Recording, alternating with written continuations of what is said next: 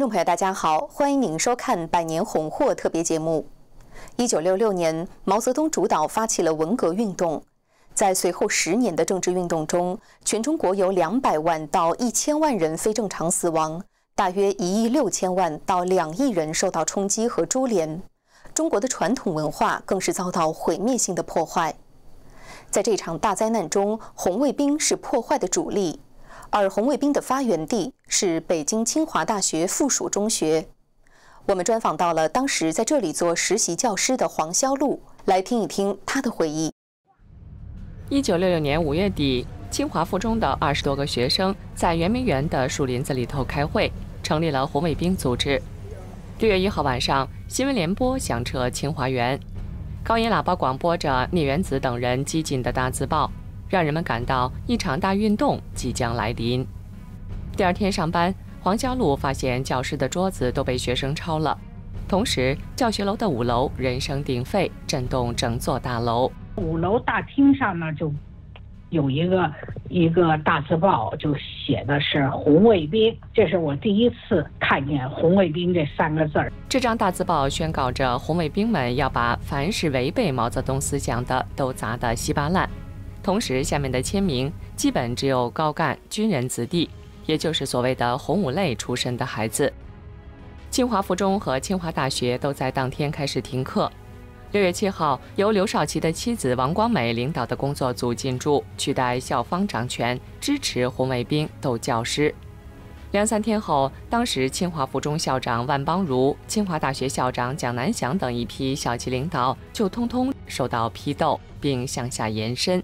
所有的各系的党委都被学生揪出来了，用的呃是湖南农民运动考察报告，那里头讲的什么抄家、戴高帽、呃游街、打人。哎呦，有一天我上班，看见那个万邦如唰唰唰从我旁边走过，哎呀，真可怕，那个头发就被理成阴阳头了。清华附中红卫兵对教师施加身体暴力和精神羞辱的模式迅速扩散到北京的十二所中学。八月五号，师大女附中传出了第一起打死人事件，副校长卞仲云被红卫兵活活打死。师大女附中文革小组的这六七个人，包括宋彬彬。邓荣啊，什么这些人，等于在他们掌权的情况下呢，呃，那个呃副校长被打死了，这几个人呢心里头还是挺害怕的，所以呢就报告给吴德了。你猜吴德说什么？打死就打死了。很快，中共的最高领袖也对红卫兵的暴力表态。八月十八号，毛泽东在天安门接见红卫兵，宋彬彬给毛泽东戴上绣着“红卫兵”三字的袖章。毛泽东得知他的名字后问：“是文质彬彬的彬吗？”宋彬彬答：“是。”毛泽东回道：“要武吗？”打死人从此一发不可收拾。八月十九号，北京外国语学院附中的红卫兵打死了教员张辅仁和张福珍。二十号上午，北京第三女子中学的红卫兵将校长沙平在一千六百多人的斗争会上殴打致死。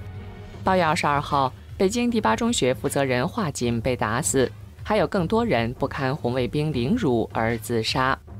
据当时的内部统计，仅在北京一地，红卫兵就打死了一千七百七十二人。而红卫兵在领取毛泽东的旨意后，还奔赴全国各地，被殴打致死的也从教职员工扩散到所谓的“黑五类”及其子女和普通市民，同时大规模毁坏文物书籍。学者王友琴在研究《红八月》的文章中表示，中国有文字记载的历史上从来没有过这样大规模的由青少年打杀教师和老百姓的事情，其中不少人在今天的中国还成为风光人物。红卫兵的主体是学生和青年一代，他们出生在一九四九年前后，自小接受的是共产党的无神论和斗争教育，同时对毛泽东有宗教般的狂热崇拜。一九六六年八月，当毛泽东暗示红卫兵要进行武斗后，中国顿时陷入了红卫兵打砸杀的红色恐怖。一九六六年八月十八号，毛泽东首次在天安门接见红卫兵，公开对武斗表示肯定。第二天，红卫兵立即走上北京街头，破四旧、打砸抢烧。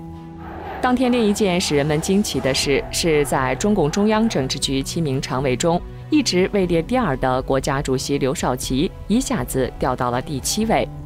敏感的清华学生也纷纷贴出针对刘少奇的大字报，显示民间已经揣摩出了毛泽东的意图。文革是毛泽东有准备的，他就是要整刘少奇，所以他就要造成一个全部的红色恐怖，就是纵容产生一个希特勒党卫军少年军那样的一个上街打砸抢这么一个对。所以从后来看呢。这一切都是毛泽东有部署的，一步一步造成的。八月二十四号，清华附中红卫兵召集北京十二所中学的红卫兵到清华大学造反，校领导、知名学者、教授等成为打人抄家的受害者。而黄孝祿的父亲黄万里是水利系教授，也是清华大学最后一位所谓摘帽的右派，这次也在劫难逃，拿着鞭子，那都是。自控系的大学红卫兵，嗯，那就把我爸推搡着到后院里头跪下来了。呃，几个红卫兵就开始抽他。我爸后来说呢，就说当时觉得很疼，等到那么二三十鞭子抽下去呢，就开始好像背上都麻木了。然而，红卫兵的暴力不仅扩散到大学生，还蔓延到孩童。正在这时候呢。后院不知道怎么就跑进来一个七八岁的男孩，就拿一块石头，啪一下打在我爸的后脑勺上，我爸头一晕，就说完蛋了，我今天就要死在这儿了。后来红卫兵把男孩轰走，给背上血肉模糊的黄万里剃了阴阳头，挂上了黑牌子，用鞭子抽着他去拆二校门。俗称二校门的是一九一一年清华建校之初的汉白玉拱门。八月二十五号凌晨，不止黄万里，清华大批校领导、党干部和教授成行的跪在那里。红卫兵播放革命歌曲，鞭打着他们去拆除二校门。二十五号传出了炊事员自缢身亡和学生会干部跳楼身亡的消息。黄孝禄还知道，一批清华教职员工的父母都在几天内上吊或吃药自杀，而尸体被悄悄运走。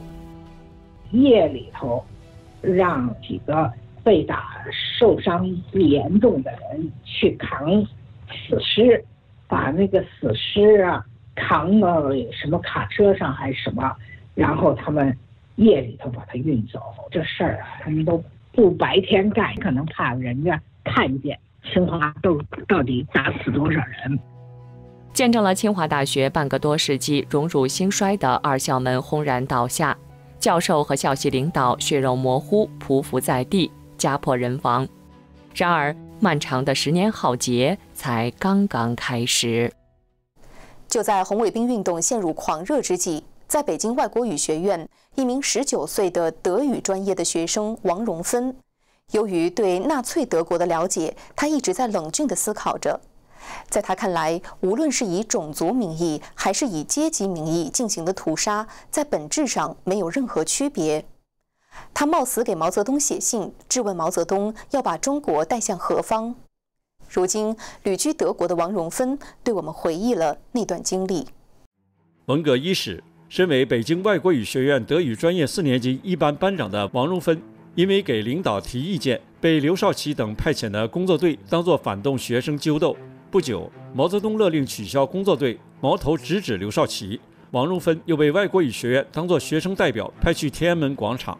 那天是八月十八号，王荣芬得以看到毛泽东在天安门广场接见百万红卫兵时的言行，这引发了他的担忧。红卫兵实际上做的就是把人往死里打，抢人家的东西，毁坏文物。